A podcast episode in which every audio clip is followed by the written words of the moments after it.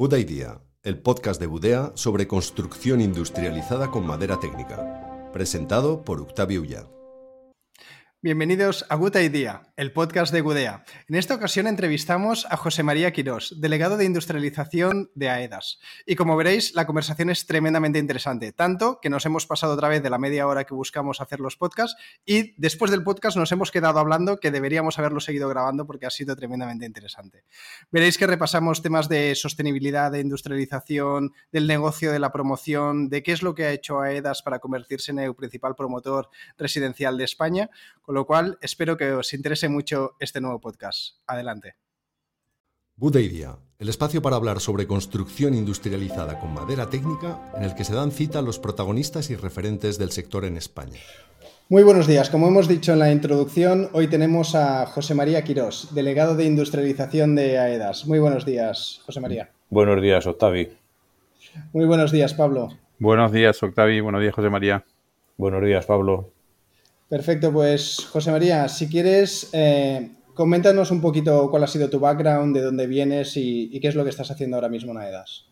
Bueno, muchas gracias por invitarme, lo primero. Eh, a ver, mi background, yo empecé a trabajar en el 89, toda, casi toda mi, carrera profesional la he hecho en empresa constructora, donde, en Bauen en concreto, donde he pasado por todos los puestos, ¿no?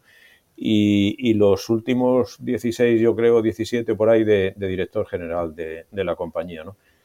Eh, y luego me incorporé a, EDAS en la, que, en la que estoy desarrollando el, puesto de delegado de, industrialización, básicamente.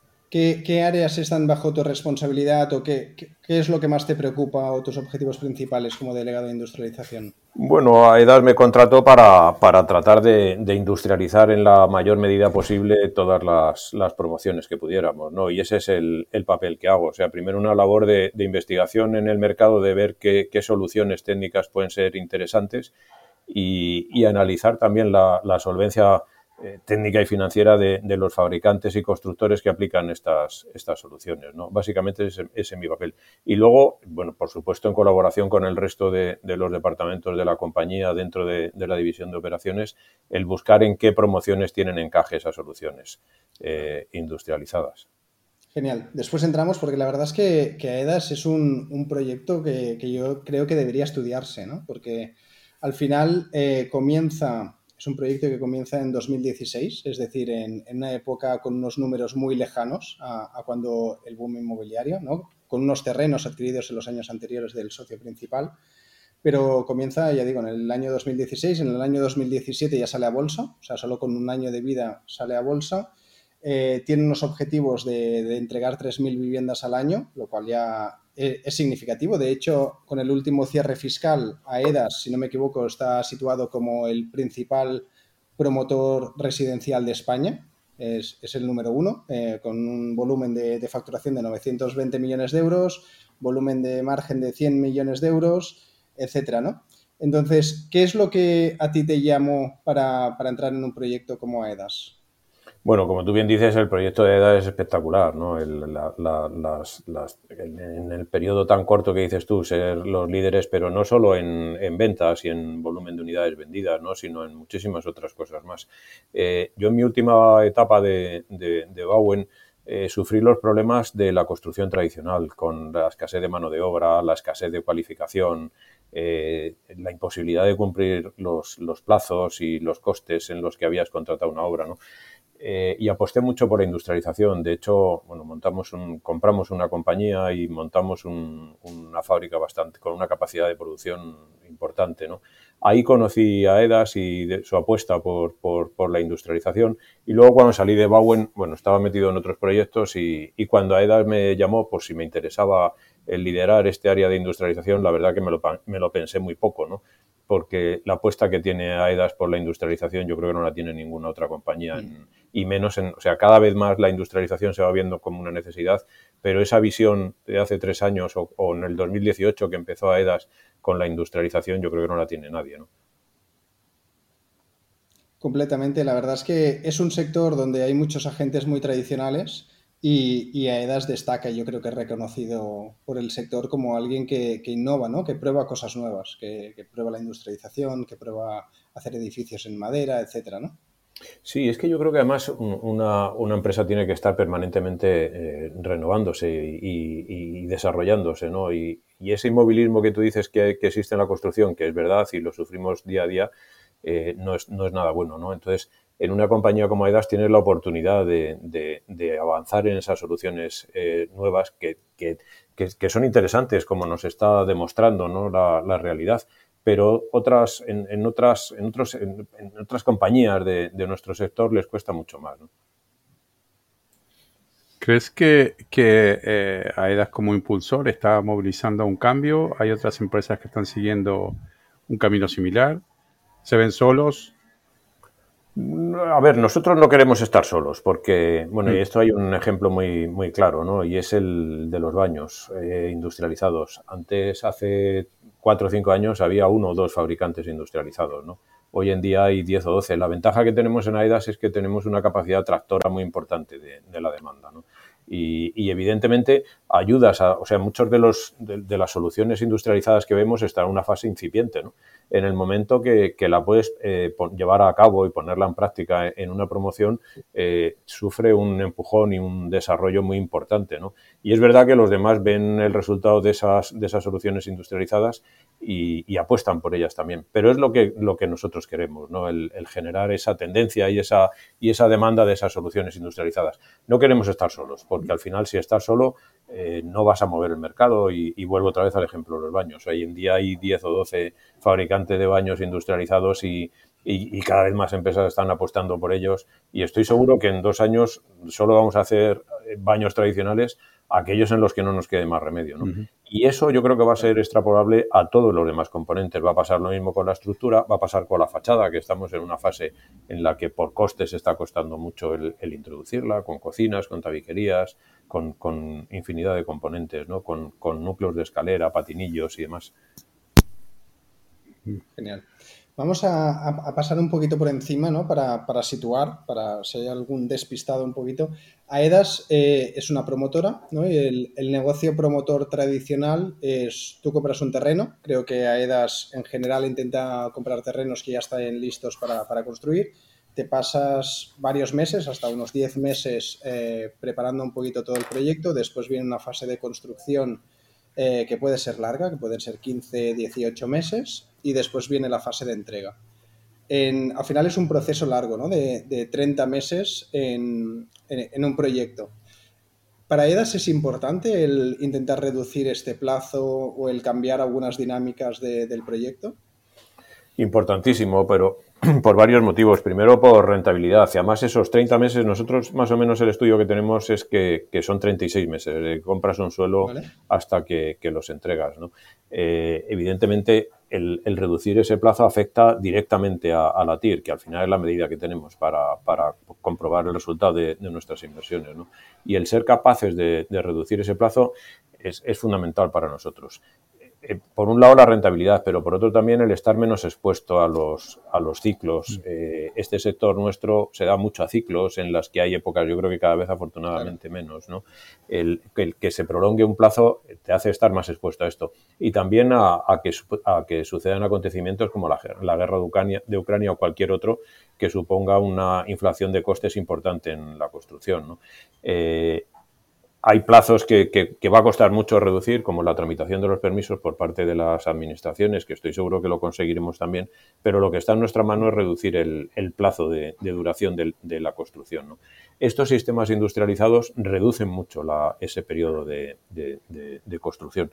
Y luego hablabas también otra tercera, que era la entrega, y con los sistemas industrializados tenemos mucho menor, eh, muchas menos incidencias de, posventa, ¿no? lo cual también es muy, muy interesante de cara al, negocio promotor. Al final nuestra marca eh, va, en, va en eso, ¿no? y ahí es donde nos la jugamos, en el llamado posventa. ¿no? Que, justamente inciden donde se puede incidir, ¿no? Eh, en la parte de, de, obra, porque en la parte de gestión todavía, en la parte de gestión documental, la parte que no, que no se puede incidir, eh, porque entran los plazos municipales, los plazos, los plazos de tramitación, eh, es muy difícil acelerar esos, esos procesos. Entonces, en la parte donde sí se puede acortar, que es en la parte de obra, es donde realmente tenemos que meternos todos como para reducir esos 36 meses ¿no? de, desarrollo de un proyecto inmobiliario. Eso es, pero sin tirar la toalla en lo otro también. En la, tramitación de plazos administrativos, por supuesto que estamos trabajando y a nivel eh, de organizaciones del sector y demás se está trabajando en eso también. Pero es verdad que lo que más fácil tenemos y está a nuestro alcance es el, incidir en la reducción de los plazos de ejecución de las obras. Sí, hay también, perdón, una tendencia a aquellos proyectos que sean sostenibles, tener cierta preferencia en la tramitación municipal. Por tanto, ahí también tiene algo que, aportar, ¿no? Eh, a ver, eso es algo que si queremos que la construcción industrializada, sobre todo con determinados materiales, avance, como es el caso de la madera, eso es algo que la Administración nos tiene que echar una mano. ¿no? O sea, tiene que primar el esfuerzo que hacemos algunas, algunas promotoras en, tener una, edificación más sostenible. Estoy seguro que va a llegar, porque en, nuestros países vecinos ya es así, ¿no? O sea, con, con IBIs más baratos, eh, también con, edificabilidades proporcionales a la huella de carbono que generas en, tu edificio. Eh, bueno, yo creo que, que, esa, ayuda por parte de la Administración es muy necesaria.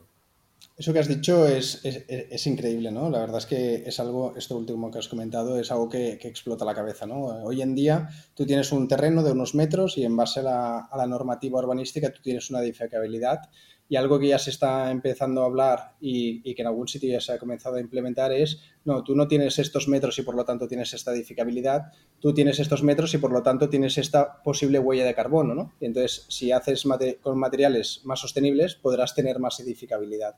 Esto realmente cambiaría las, las reglas de juego. Por supuesto. Eh, hoy en día, y esto es así, no podemos negarlo, la construcción industrializada y en madera es, es, más cara, o sea, no es mucho más cara, pero, pero realmente es más cara. Y la forma de, digamos, de, absorber ese sobrecoste, evidentemente, vendría por, un aumento de la edificabilidad cuando se utilizan estas técnicas mucho más sostenibles. ¿no? Y además lo bueno que tiene es que no se trata de, castigar a los otros sistemas, ¿no? sino de primar a este, es decir, no, supone un esfuerzo al contribuyente en ningún caso porque muchas veces con, las renovables y demás lo que está pasando es que se producen unos sobrecostes importantes. el, punto también en, este caso es que hay un presupuesto europeo de carbono que deberíamos cumplir y, eso va a repercutir directamente sobre el sector de la construcción. Entonces, si hay una cápita determinada de volumen que podemos consumir de carbono, eh, con, esos con esos métodos tradicionales no podríamos alcanzarlo.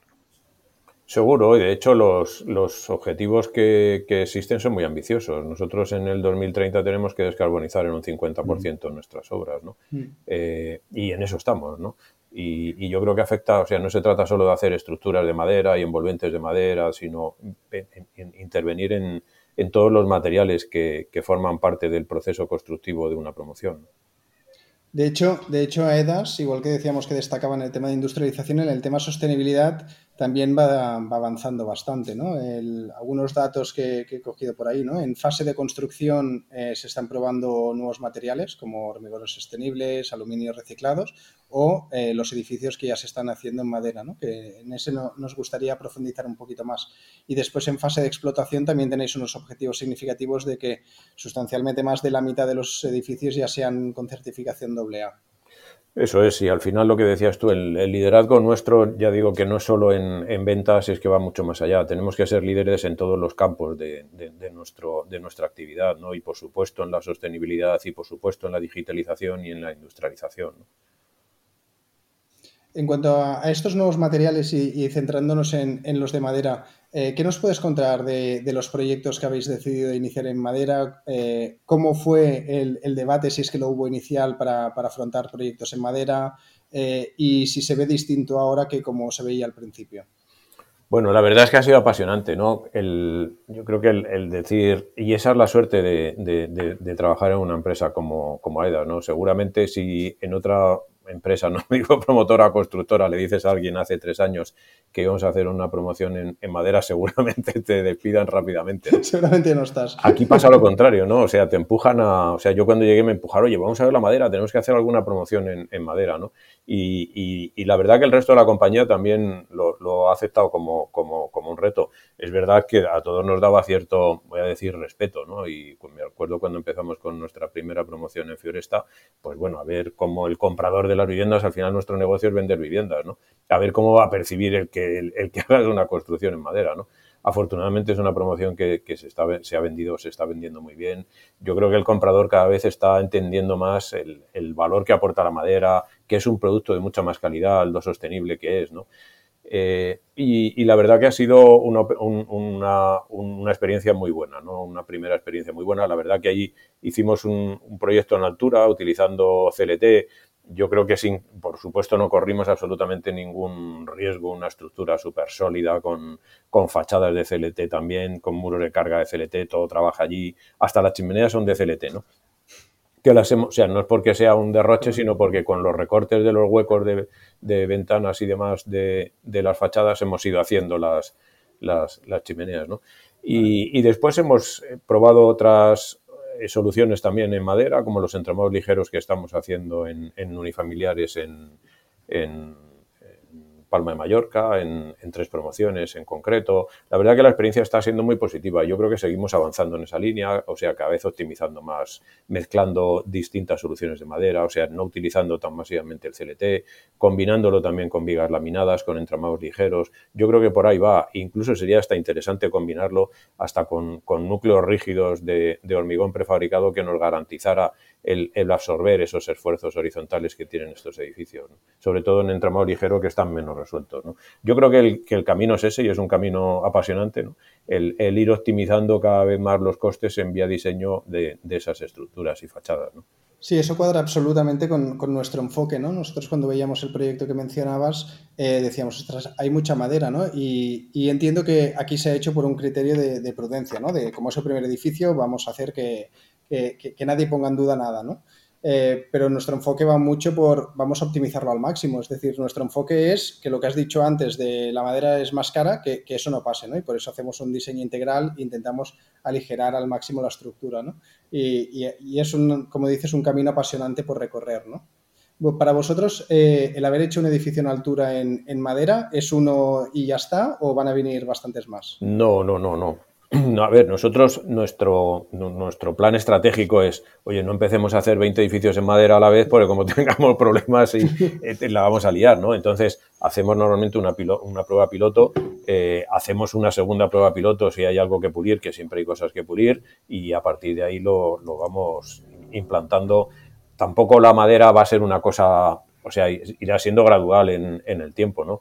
O sea, tampoco hay ni industria maderera en España, ni, ni bosques en explotación, ni nada que nos permita ponernos a construir todos masivamente en, madera, ¿no?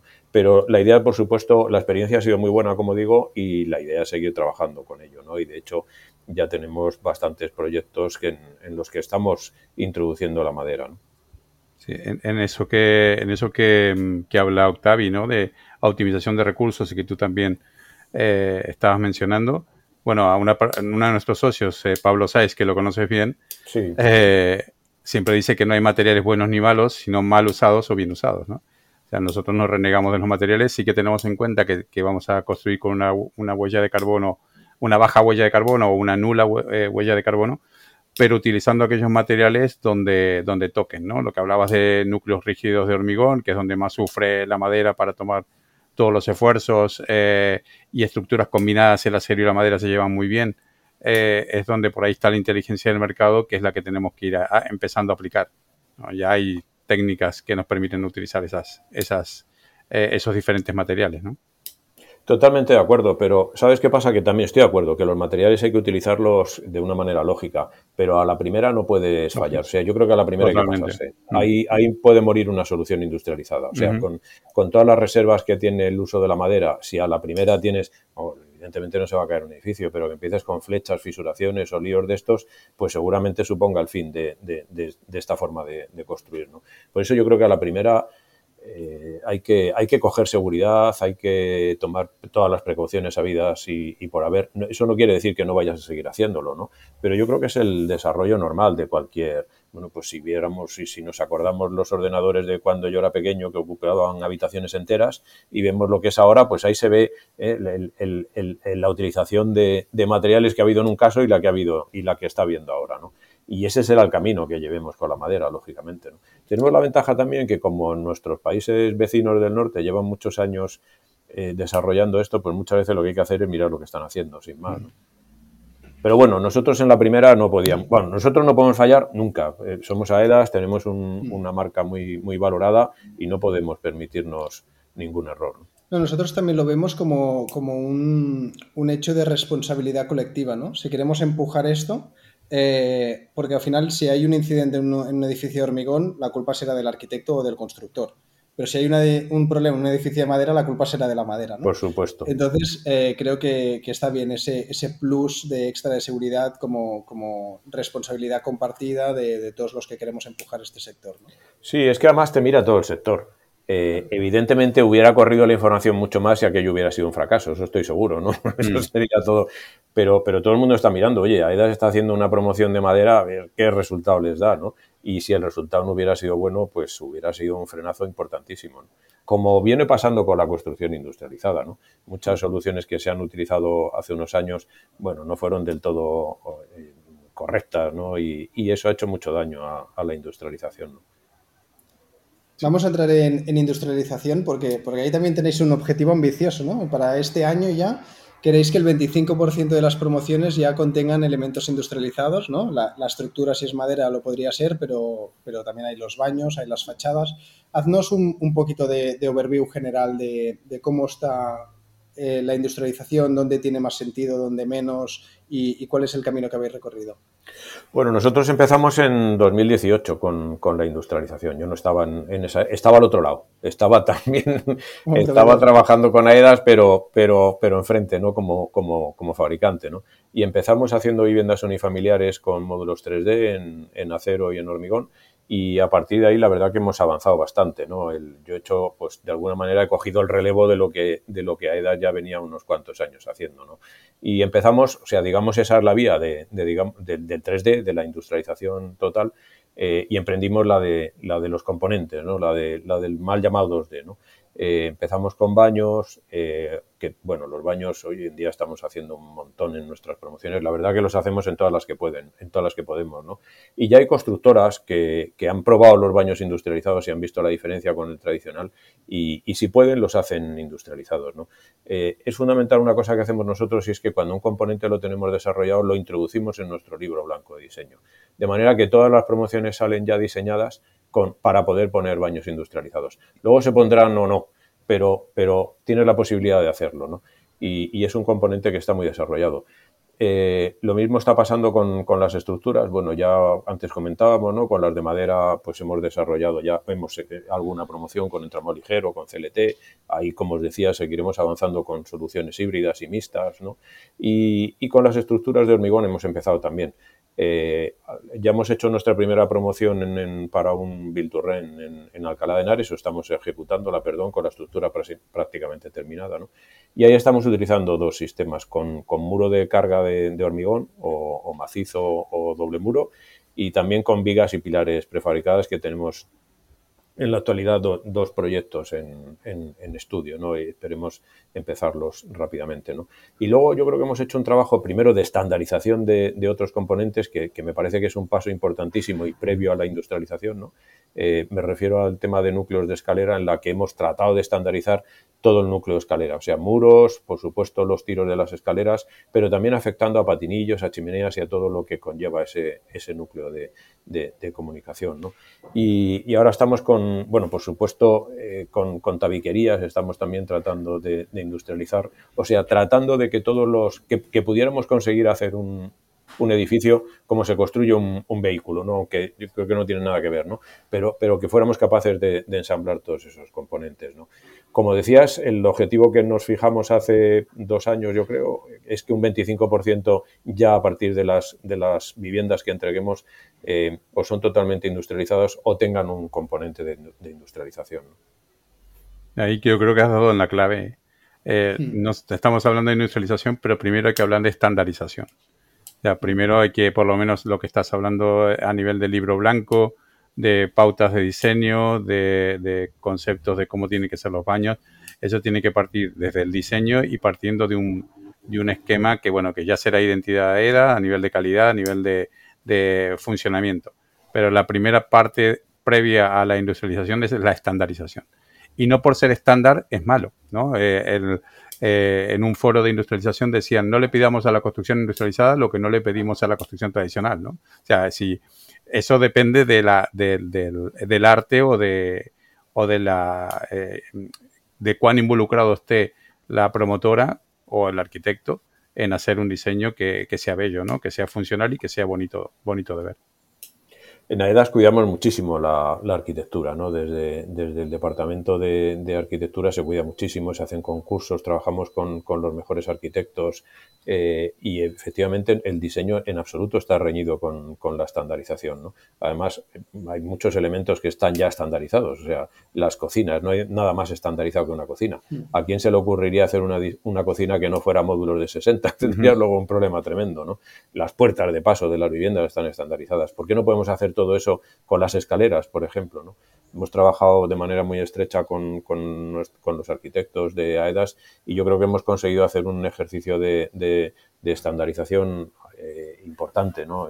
para, para, bueno, y también con, con un arquitecto externo que, que ha, estado pilotando esa, esa estandarización. ¿no?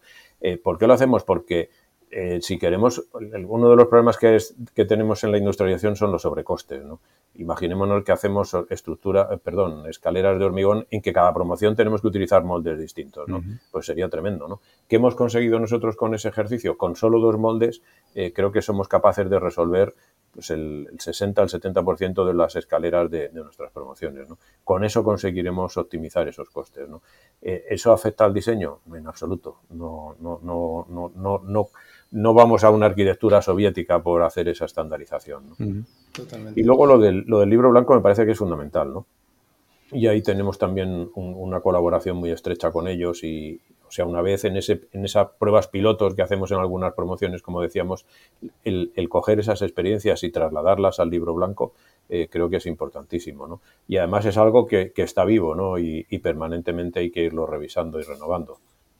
Es que lo que has comentado también ahondo en lo mismo, ¿no? Eh, industrialización requiere estandarización, porque yo aún me encuentro muchos promotores que dicen, no, yo lo de los baños industrializados lo probé y no funciona, es más caro, ¿no? Y obviamente entiendo que AEDAS no pone baños industrializados porque mole, sino porque aporta un valor. Entonces, eh, pero, requiere de esa estandarización, ¿no? Eh, ¿Cuáles serían los valores más importantes que, destacarías de, ir poniendo industrialización? ¿Es el, ¿Es el, combatir el problema de la mano de obra? ¿Es la velocidad de ejecución? ¿Es la calidad? Eh, ¿qué, es lo que más os aporta? Pues yo creo que esos tres que dices tú junto con la sostenibilidad, ¿no? Eh, es verdad que la sostenibilidad, eh, solo por industrializar la mejoras en muy poco, en un, un 2%, mm. y si quieres bajarla más, eh, o, perdón, aumentar más la sostenibilidad y, reducir más la huella de carbono, evidentemente vas a tener que, mirar a los materiales con, los, que, con los que trabajas. ¿no? Eh, pero efectivamente esos tres factores que decías tú son determinantes a la hora de industrializar. No hay mano de obra y cada vez va a haber menos. Es evidente que las nuevas generaciones eh, no quieren trabajar en la construcción. Es que además un 30% de los que trabajan hoy en día, que me parece que son 1.300.000 o por ahí tienen más de 50 años, o sea que en los próximos 10 años van a desaparecer del, mercado, ¿no? Y no se está incorporando gente nueva. Y además estamos haciendo del orden de, no, no, no sé la cifra exactamente, entre 90 a 100.000 viviendas al año en España, en un país que deberíamos estar haciendo entre 130 a 140. ¿no? El año que empecemos a hacer ese número de viviendas, si hoy en día tenemos tensiones en la mano de obra, pues lo que nos puede venir es, es tremendo. ¿no? Eh, y, luego la reducción de plazos es, para nosotros es fundamental, ¿no? Antes veíamos los, los, tres motivos por lo que lo es. Y la calidad, pues ya hemos hablado antes, ¿no? Al final nuestra marca va ahí, en, en, el, cumplir con los compromisos de, entrega en su, en su fecha y y en, calidad, esa es nuestra marca, ¿no? El no tener eh, repasos luego, el no tener posventas, eh, la verdad que creo que en AEDAS conseguimos una calidad muy alta, pero con mucho esfuerzo nuestro y, de nuestros partners también, ¿no? Las constructoras, las subcontratas y tal, porque es muy difícil dar la calidad que damos con, trabajos artesanales, ¿no? Entonces, con producciones industrializadas eso va a ser mucho más fácil conseguir ese estándar de calidad. Conceptos de, de bien a la primera, ¿no? Eh, conceptos Efectivamente. que antes mencionabas tema de la automoción, que bueno, esas son las virtudes que tiene la automoción, los controles de calidad, previos a la entrega al cliente eh, es fundamental. Por supuesto. Entonces, para, conseguir también esa calidad, eh, eh, esa o velocidad o, más que velocidad, cumplimiento de los plazos pactados, etcétera, creo que para EDAS también es muy importante el, decidir proactivamente eh, de quién se rodea, ¿no? Y, tenéis un, proceso de, homologación de proveedores y, intentáis hacer la mayoría de promociones con, con esos proveedores homologados o preferentes, ¿no? Por supuesto, a ver, yo puedo hablar solo del, de los proveedores que, trabajan con nosotros en, sistemas industrializados y, consideramos que es muy importante esas alianzas a largo plazo. O sea, al final, bueno, pues la primera obra que haces con una constructora, con un fabricante, digamos que aprendemos todos mucho el uno del otro, ¿no? Y, donde vamos a realmente a, sacar beneficio a ambas partes, pues es a la segunda o la tercera que trabajamos juntos, bueno, pues, pues ahí es donde vamos a conseguir. Por lo tanto, el, el, el, el ver esas relaciones como a largo plazo. O sea, no, no, no, verlas a corto plazo y pensar en una obra, sino ver en la continuidad. O sea, con estos proyectos que hablábamos antes en madera y con otros sistemas también, eh, no hemos terminado una obra, ya estamos pensando en, qué, en cuál puede ser la siguiente y en, qué proyecto podemos volver a colaborar juntos. ¿no? Me parece que es importante. Porque también nosotros tenemos nuestros estándares de diseño que contenidos en ese libro blanco, de calidad, de forma de trabajar, de sistemas operativos y demás, que, que, es importante que los proveedores, una vez que los que los conocen, pues resulta mucho más, más fácil y más cómodo para ellos en las siguientes. ¿no? Claro, el primer proyecto entiendo que hay que hacer una inversión inicial, ya sea de tiempo, de recursos, para, para ubicarse allí, ¿no? Y, para nosotros también el sentirnos cómodos con, con, un proveedor es importante, ¿no? O sea, con esto de la industrialización, cada vez que probamos un sistema que viene asociado a un fabricante o a un constructor, estamos corriendo un riesgo importante, ¿no? El, a ver cómo nos sale, todos tenemos muy buenas intenciones, pero luego el día a día nos lleva a veces por otros caminos. ¿Cómo ves? Uno, de los puntos que creo que no están resueltos en el tema de la industrialización es el tema de la financiación, ¿no? Porque los bancos, eh, si tú tienes tres medios lavabos hechos en una obra, eh, lo están certificando a final de mes, pero si tienes 60 lavabos eh, hechos en una nave industrial, no los están certificando porque no están en la obra. no sé si puedes comentar un poquito cómo lo resolvéis o, o si, crees que eso se va a resolver, ¿no? Yo entiendo que eso tiene que resolverse. Eh, pues mira, es verdad que el problema está sin resolver, pero yo he mirado, estamos mirando también en, el extranjero, precisamente por eso que decías, oye, copiemos lo que están haciendo los demás que llevan unos años por delante, ¿no? Y tampoco es verdad que tienen unos esquemas de, financiación totalmente distintos a los que tenemos nosotros, mm. eh, con unos seguros bastante potentes. o sea, en Estados Unidos tienen un seguro que garantiza absolutamente todos los aspectos contractuales de una promoción. Eso no tenemos aquí, ¿no? Eh, ¿Cómo estamos funcionando aquí?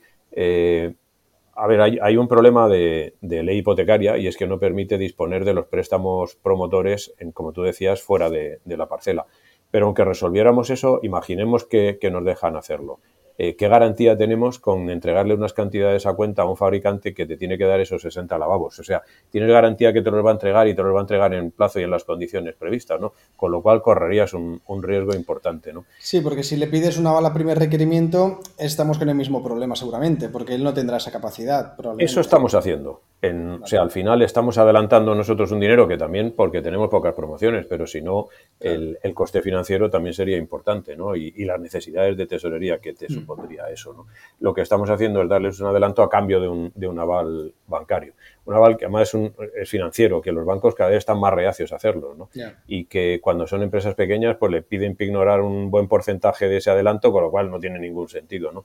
ya digo que es algo que, que, lo tenemos sin resolver. En algún caso, eh, que me viene a la cabeza, hemos tenido que cambiar el sistema de, de producción eh, para resolver ese problema financiero. Pues recuerdo uno que en vez de hacer módulos 3D que tenían un periodo de producción de unos tres meses, pasamos a un 2D que tenía un periodo de producción de un mes. ¿Qué tratamos con eso? Que el, que el o sea, que el menor plazo de ejecución suponga, de fabricación, perdona, suponga un menor circulante, eh, con lo cual las necesidades de financiación del fabricante son menores, ¿no? Si eh, haces batch más pequeñitos y vas introduciendo, ¿no? ¿qué, pasa en el extranjero también? Que los fabricantes de soluciones industrializadas son empresas muy potentes, ¿no? Yo, volviendo a hacer el símil con, con, un vehículo, eh, no, con, con, la financiación de un... O sea, yo quiero comprarme un coche y resuelvo la financiación de ese vehículo, pero no pretendo que con la financiación que yo voy a obtener para comprar el vehículo, el fabricante sea capaz de, de fabricarlo, ¿no? Al final es al revés, o sea, son fabricantes tan potentes que incluso me financian a mí la compra de mi vehículo, ¿no? Y esa es una diferencia importante con el caso de España, que evidentemente como la industrialización está en ciernes, pues muchas de estas empresas que, lo están haciendo con mucha valentía ¿eh? y apostando muy, muy en serio por la industrialización, pero muchas de ellas son startups con, con una capacidad financiera pues bastante reducida. Es verdad. Pero sí que, sí que hay bancos que por lo menos están mostrando intención de, atacar este problema, porque también es una oportunidad, ¿no? Eh, por lo menos conversado con algunos que he tenido oportunidad de cruzar, de cruzar eh, información y le he preguntado siempre lo mismo. Eh, hay cierta intención de, analizar el tema y de, abordarlo, porque quien tenga la solución quizás tiene un mercado, una oportunidad de mercado. A ver, si los bancos, yo el negocio del banco creo que es, que es muy claro, ¿no? Ellos dan, dan una financiación, pero necesitan una garantía, ¿no? Y evidentemente que tienen ahí un nicho de mercado importantísimo, ¿no? La construcción en España yo creo que es el 7, el 8% del Producto Interior Bruto, ¿no? Mm. Eh, y es un sector totalmente industrializado, sin, por, por, industrializar, ¿no? O sea, que la capacidad, la, la, la, oportunidad de negocio ahí es enorme, ¿no? Pero el banco le gustaría financiar eso, por supuesto, pero necesita unas garantías que, que, no las tiene con estos fabricantes, ¿no? Al final tendría que financiar un circulante contra su balance, ¿no? Y, y eso hoy en día, en la mayoría de los casos, es, es, es complicado, ¿no? Bueno, tiene un límite. Claro, si el fabricante es muy potente, el banco estaría encantado de hacerlo, no, Va, no, Va, a poner ningún problema, ¿no?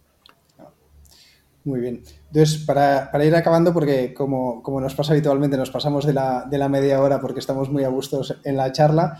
En, los proveedores tradicionales ¿no? de, de, una, de, una, promotora, que son al final el despacho de arquitectura, eh, la dirección de ejecución de obra, la constructora y, la empresa comercializadora, si, si es que aplica, eh, estáis también comenzando a hacer un cambio ¿no? de, de, modelo de negocio o de relaciones, ¿no? Contratando modelos de design and build donde la parte de diseño y la parte de construcción van en un único pack. Eh, ¿Por qué habéis hecho ese paso y cuáles están siendo las experiencias? Bueno, yo creo que la construcción tradicional, uno de los problemas que tenía, que eso aquí en construcción tradicional sí que lo tenemos resuelto, es que el, arquitecto diseña a espaldas de todos los demás, ¿no? Y entonces lo más normal que pasaba es que hacía un básico y cuando, que pensando en que aquello iba a costar una cantidad determinada, y cuando salía al mercado cortaba mucho más. Y entonces vuelve para atrás y vuelve a reajustar el, proyecto. ¿no? Y, al, en algún caso, vamos, esto ha pasado habitualmente en, la, tradicional. ¿no? Cuando empieza la obra no se pueden construir la mitad de las, de las partidas porque, no sé, las instalaciones estaban mal calculadas y entonces el instalador... Bueno, todo eso que supone, eh, primero, sobrecostes en, en, lógicamente, y segundo, retrasos. ¿no? Eh, imaginemos que eso en, una producción industrial es impensable. ¿no? Imaginemos que empezamos a fabricar algo y a mitad de la fabricación resulta que no era ejecutable o que el coste es distinto o que falta información. ¿no? Es, que, es que no es posible. Entonces, la única forma de, de, no volver a caer en ese error es incorporar al, al diseño en, al fabricante en el, en el diseño. ¿no? Y entonces nos gusta mucho la solución, sobre todo en los casos que el, que el fabricante es a la vez constructor, es decir, le, a un fabricante le damos el proyecto entero que sea el que se, el que se ocupe de ese, de ese diseño. ¿no? Eh, eso por un lado, para evitar errores, pero y, y falta de información pero es que por otro lado vamos a ser capaces de optimizar el coste también. O sea, pues claro. un caso de madera, pues, pues el fabricante sabe, que me lo invento, que a lo mejor pasar luces de 6 metros el sobrecoste va a ser muy importante. Si es un arquitecto no acostumbrado a manejar eh, esos materiales, pues no tiene esa sensibilidad para ser capaces de, de optimizar el proyecto. Sí, 100%. Hay, hay, hay, un tema de sensibilidad de aprendizaje y también hay incluso un tema de incentivos, ¿no? Al final nos lo hemos encontrado mucho. Al final cuando un arquitecto hace un proyecto BIM, está pensando en qué le pide el promotor, ¿no? Y el promotor le pide pues sacar planos y, y, que se vea bonito. Pero el constructor, y más si vas metiendo en industrialización, necesita muchas otras cosas, ¿no? Y haces algo tan básico como las interferencias y te empiezan a saltar cosas. Entonces, es. cuando haces un diseño pensando que tú también serás el que construye, ya, ya lo haces con otro chip, ¿no? Y, y no solo mental, sino un sistema de incentivos, yo creo, más alineado. Sí, además es la forma, porque antes en la construcción tradicional el constructor tiene que hacer una revisión muy exhaustiva del proyecto porque va a asumir las cosas que falten en ese, claro. las unidades que falten. ¿no? Cuando el constructor es el mismo que diseña, yo creo que eso es mucho más fácil y la posibilidad de que haya desvíos económicos es mucho menor. ¿no? 100%. A nosotros nos está dando un resultado muy bueno, pero incluso contratamos también la dirección de obra. El DEO no, el DEO es alguien que contratamos nosotros externo, porque también si hay un arquitecto que hace el proyecto y otro que lleva la dirección de obra, seguramente vaya a haber ahí problemas también y otra vez sobre costes y otra vez desvíos de plazos y tal. Uh -huh. Cuando es el mismo yo creo que es mucho más fácil. Ahí, Octavio, un apunte es que eh, has mencionado eh, de alguna manera la cadena de suministro, ¿no? El supply chain que se llama. Eh, y, y, José María ha mencionado eh, las restricciones del sistema. hay uno de los puntos que, que desde Budea incorporamos que son las cuestiones, las cuestiones logísticas, ¿no? Nuestra cadena de, de valor es un poco más larga que la que puede ser de una promotora y que es uno de los, de los temas que se están metiendo con la construcción industrializada. Así como asimilar las, las, limitaciones del sistema, las limitaciones logísticas y de transporte que en la construcción tradicional eh, no se tenían en cuenta y tienen una variable de coste bastante importante. ¿no? Eh, eso también hace que evolucione, eh, que evolucionen los sistemas, se optimicen y tengan esta variable nueva que también reduce costes. ¿no? Es que, eh, claro, el cambio de, paradigma hacia la industrialización afecta a todo, ¿no? Lo veíamos a la financiación, lo veíamos en las relaciones contractuales, pero eso que dices tú, la logística, pesa mucho en los costes, ¿no? y, puede generar cuellos de botella. O sea, yo creo que los próximos cuellos de botella que se van a generar en la, en la industrialización, lógicamente, es la logística que decías tú. Lo estamos viendo con las estructuras prefabricadas de hormigón, requieren una logística potente. Y, y otro cuello de botella que no tiene nada que ver con esto va a ser el tema de montadores. Yo creo que va a ser el, próximo, porque al final todas estas estructuras, todas las fachadas, todos estos elementos requiere de, montadores acostumbrados a manejarse con, descargas de, grúas, con descargas en plataforma, eh, con unas medidas de seguridad que no tienen nada que ver, tal. Y yo creo que ese va a ser el próximo cuello de botella. Súper interesante. Muy bien, para ir acabando, no sé si nos hemos dejado alguna parte que, te gustaría mencionar o, profundizar un poquito para acabar. Bueno, le hemos pegado un repaso enorme, ¿no? a, mí me queda un tema, ¿eh? Que ¿Ah, eh, ha, sobrevolado todo el tiempo, que es el tema Lean, ¿no? Eh, que es eh, que ha sobrevolado cuando hablamos de colaboración, cuando hablamos de cadenas de, proveedores estables. ¿Hay un pensamiento Lean dentro de ERAS o está relacionado con la industrialización o es algo específico que están aplicando? Por supuesto que, todo esto tiene que ser en un entorno lean, no, no, puede ser de otra manera, ¿no? O sea, no se entiende, e, es que cambia, yo creo que la industrialización ha venido muy bien para muchas cosas, ¿no? Y, esa relación de antes que el arquitecto por un lado, la constructora por otro, el promotor por otro y cada subcontrata por otro, ¿no? El, yo creo que no era bueno y generaba los problemas de, retrasos y de sobrecostes, ¿no? Eh, cuando pones a todo el mundo a trabajar a la vez, es vamos a hacer una programación de obra pero que no la va a hacer el jefe de obra y luego se la va a imponer a los demás, que nos vamos a sentar todos eh, y que el fontanero está viendo la cara del del pladur, con lo cual sabe que como no esté en la fecha le va a retrasar a él. Yo creo que eso es importante, ¿no? Y esos planteamientos Lean son imprescindibles en, la industrialización. Cuando consigamos que, y esto va a ser importante, ¿eh? o sea, vamos a ir a una figura muy parecida al just in time de, fabricación que tantos problemas y quebraderos de, de mm. cabeza ha dado. O sea, en una obra tradicional, pues si el fontanero viene mañana en vez de hoy, pues oye, pues un día de retraso, ¿no? Imaginemos que tenemos todos los componentes desarrollados, ¿no? En el que pones una estructura y al día siguiente hay que meter baños, tabiquería, patinillos, fachada, tal. Pues imaginaros que no han venido los baños, ¿no? Y, paramos todo porque faltan los baños, ¿no? O sea, eso es un desastre, ¿no? Entonces, por supuesto que tenemos que trabajar en un entorno lean. Ya me quedo más tranquilo. Eso se dice muy bien, pero luego hay que cumplirlo. Claro, claro, claro. Claro, claro. Muy bien, pues José María, la verdad es que ha sido un verdadero placer tenerte. Muchísimas gracias por, haber venido al podcast de Good Idea. El placer es mío. Muchas gracias. Muchas gracias. Adiós. Gracias, Pablo. Hasta luego. Hasta luego. Hasta luego. Gracias por escuchar un nuevo episodio de Buda Idea, el podcast de Budea. Te esperamos en el próximo programa para hablar de lo que más nos apasiona, la construcción industrializada con madera técnica.